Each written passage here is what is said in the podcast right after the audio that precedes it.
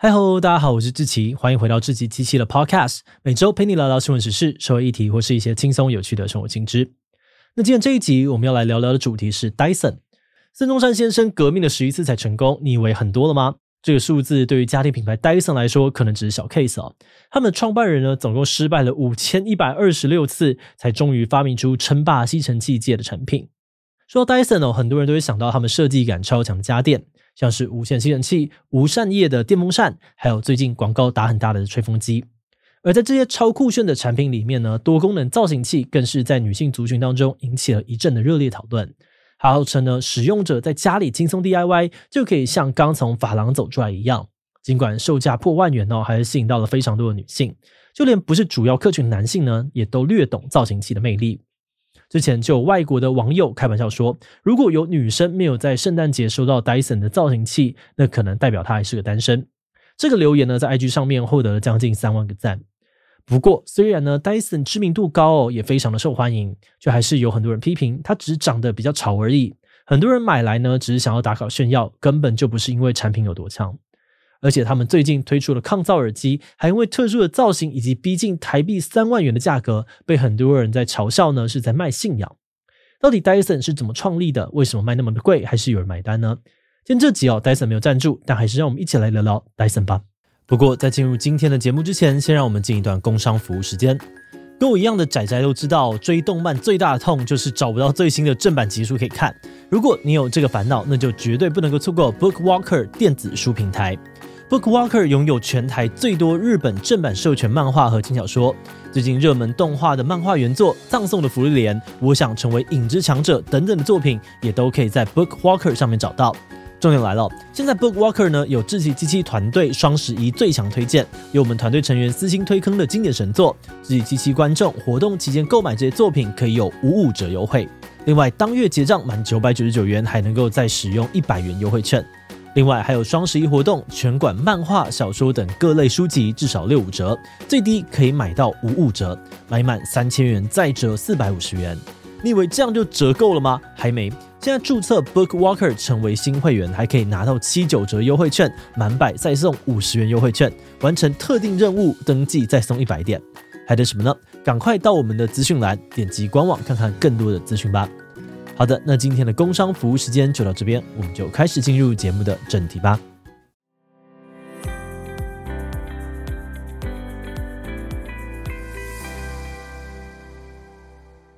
一九四七年，戴森创办人詹姆斯·戴森呢，在英国出生。九岁的时候，父亲就离家去世。他在自传当中提到，当时呢，他就像一条落水狗，在寄宿学校里面，不只要克服离家的孤独感。面对同学的挑衅跟嘲讽，还时不时的要跟这些人打上一架。戴森说，他当时对未来充满了迷惘，但因为这个压力激励了他更努力学习。后来，他在美术啊，还有画画当中找到自我，考上了伦敦皇家艺术学院。在那里，戴森学到了设计与思考的能力，也逐渐发展出对于工业设计的热爱。他发现哦，光是产品设计的很好、很漂亮，并没有太大用处。最重要的呢，还是这个产品要够实用，能够解决大众的问题。而这个想法也让他开始了第一个发明。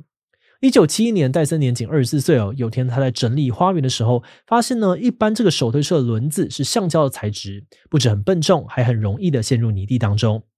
他立刻动脑筋，设计出了一款球形手推车的产品。他把这个轮子呢改成塑胶球形哦，不止使用起来更轻巧，操作也更灵活。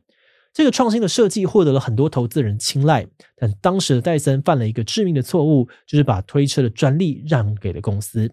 当时公司呢需要大笔的资金来实现它的设计，但随着投资人投入的资金越多，戴森的股权却逐渐被稀释，而且他与投资人的目标也逐渐分歧。戴森希望把这些资金运用在研发上面，而其他的投资人呢却希望可以尽早的获利。后来，戴森因为股份变少，在董事会上面失去了主导权。当公司董事决定要变卖公司时，戴森投入五年的设计也跟着化为乌有。不过，这些打击哦，并没有让他一蹶不振，反而成为了他未来成功不可或缺的重要经历。说戴森最受欢迎的发明之一，很多人应该都会想到吸力不衰退的超强吸尘器。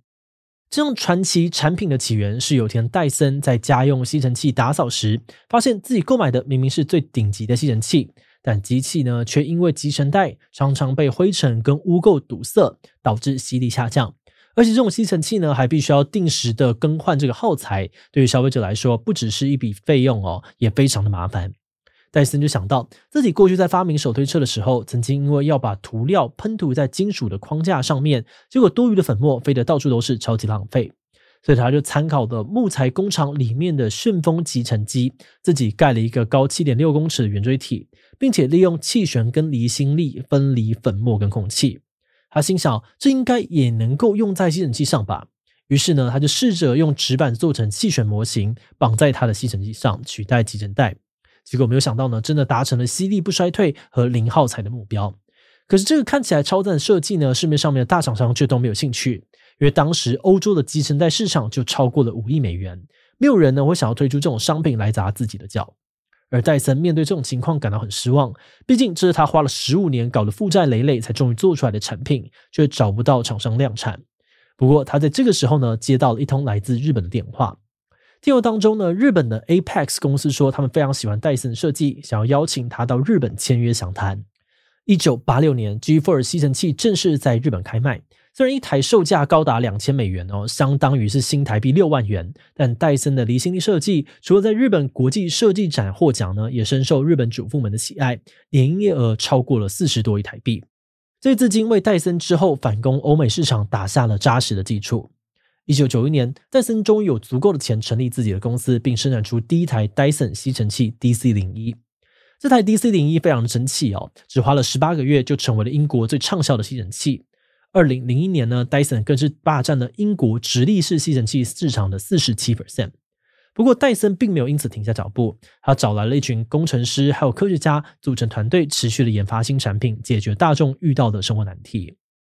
他们先是研发出了方便清洁又不怕小孩摸的无扇叶风扇，后来呢，又推出了全球市占率高达了四分之一的无线吸尘器。二零一六年，他们生产的空气清净机呢，更让中国市场营收成长了两百四十四 percent。而且更让人意外的是，创造出这些惊人成就的团队呢，成员竟然都超级年轻。戴森的员工平均年龄只有二十六岁，而且每年呢都有高达四成的员工是大学刚毕业的新生人。而说到戴森喜欢用年轻人的原因，是因为他认为缺乏经验是件好事。当初他在发明吸尘器时呢，遭遇到最大的挫折就是，所有的专家都说他想用气流把小于二十微米的灰尘分离出来是不可能的事情。那以结果来说，戴森总共做了五千一百二十六个模型之后，才终于做出真的可以运作的吸尘器。那如果我们客观来看啊，做这么多次才成功，几率上面确实趋近不可能。但戴森却觉得，就是因为自己缺乏经验，才会不断的尝试各种想法，想要让不可能成为可能。如果是经验老道的专家，说不定呢，从一开始就不会尝试，那当然就不会有后来的成果。所以戴森呢，很能够接受失败跟犯错，但他也非常重视在失败当中学习。以他自己为例哦，因为过去手推车的经验，戴森在创立戴森的时候就很坚持公司要独资，他宁愿是自己的想法错误而失败，也不要因为听命股东而心有不甘。而戴森在创立公司之后，也很任性的把资金都用在研发上，公司有三分之一的员工都是工程人员，而且在二零一五年呢，光是研发部门哦，戴森就投入了四十六 percent 的净利，这个数字比起竞争对手创科实业还有伊莱克斯都要来得高很多。在二零一七年，他们甚至每周会花两亿八千万台币在开发新产品跟新的技术上。这些超高的研发费用呢，让 Dyson 能够不断推出具有独特性的产品，但也导致售价一直居高不下，甚至呢还发生过因为预估的售价太高，临时喊卡的状况。那说到他们最失策的产品呢，N 五二六这串字可能对我们来说很陌生，但是对于 Dyson 公司来说，代表着一次失败的教训。二零一四年，戴森想要开发电动车，但这个挑战并没有像他们预期的那么简单。不到五年的时间啊，他们就投入了超过两百亿台币。最终呢，他们做出了一台名叫做 N 五二六的电动车，长度有五公尺，内部可以坐七个成年人，而且所搭配的电池哦，只要充一次电就能够行驶超过九百公里，完胜当时续航力只有五百五十七公里的特斯拉 Model S。可是，当戴森计算完成本之后，他发现，如果要让公司稳定发展，这台车的售价呢，最少最少要卖二十一万美金，差不多呢是六百五十万台币。但是这个价格高到连他自己都没有办法接受。他们认为呢，同样的钱，大家可能更倾向买其他大品牌的车子。戴森如果冒险加入，很可能会赔上整个公司。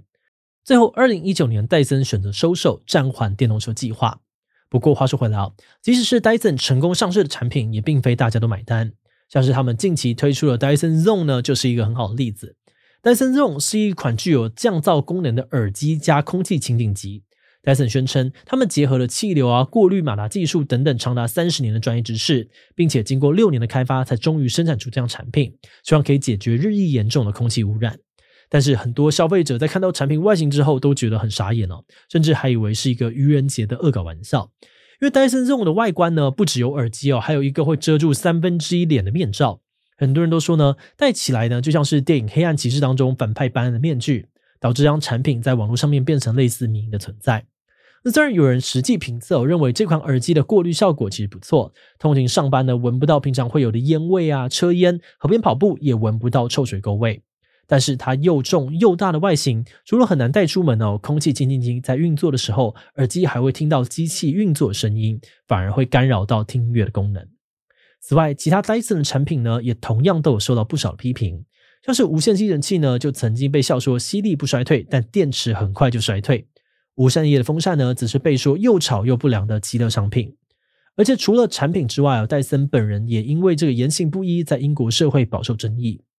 过去，戴森呢在英国的商界是大家公认的头号脱欧战将，曾经多次的表示英国脱离欧盟之后发展会更好。但没有想到，二零一九年英国真的要脱欧了，戴森呢却马上把戴森的总部从英国迁到了新加坡。这个行为哦，让很多英国人感到不爽，除了咒骂他是背叛国家的商人，还有英国议员批评哦，他根本呢就是在公然说谎。因为过去戴森呢口口声声说没有欧盟，英国会更好，让很多的老百姓也跟着相信英国要脱欧才会有未来。但戴森后来看苗头不对，行李一收就率先落跑，让很多人都谴责他完全无诚信可言。但是针对这些质疑，戴森则回应，搬迁总部跟英国脱欧计划完全无关，主要是市场考量。毕竟他们的产品销量呢，在亚洲占了七成，又大多都在亚洲生产，把总部移居新加坡可以大幅的降低成本，所以才会做出这个决定。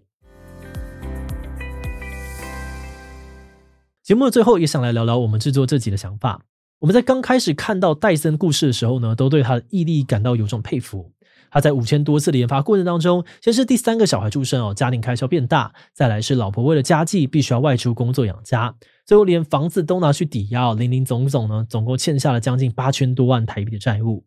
但是戴森总是告诉自己哦，研发就像他热爱的长跑一样，刚开始时候呢，会因为很多的障碍觉得没有办法继续，但只要忍受这段痛苦，很快的就能够看到成功的终点。那虽然这段经历非常的鼓舞人心哦，但我们也发现这其实是属于少数成功者的故事。更多的案例是人们在追逐梦想的途中呢，因为各种现实的压力而不得不放弃。很多人根本就没有尝试五千多次的本钱。那以这一次的角度来说呢，戴森的故事其实还占有非常大的幸运成分。那么认为会不会实现梦想，除了毅力之外呢，还有很多不可控制的因素，所以不能够只用结果来评断成败。那换个角度来说，或许不是每个人最后都能够成功，但我们觉得，只要过程当中有持续的进步，那这些经验一定都还是能够留在自己身上，为以后其他的成功打下基础吧。好的，那我们今天关于 Dyson 的介绍就先到这边。如果你喜欢我们的内容，欢迎按下最终的订阅。如果是对于这集 Dyson 内容，对我们的 Podcast 节目或是我个人有任何的疑问跟回馈，也都非常的欢迎你在播 podcast 的下方进行留言哦。那今天的节目就到这边告一段落，我们就下集再见喽，拜拜。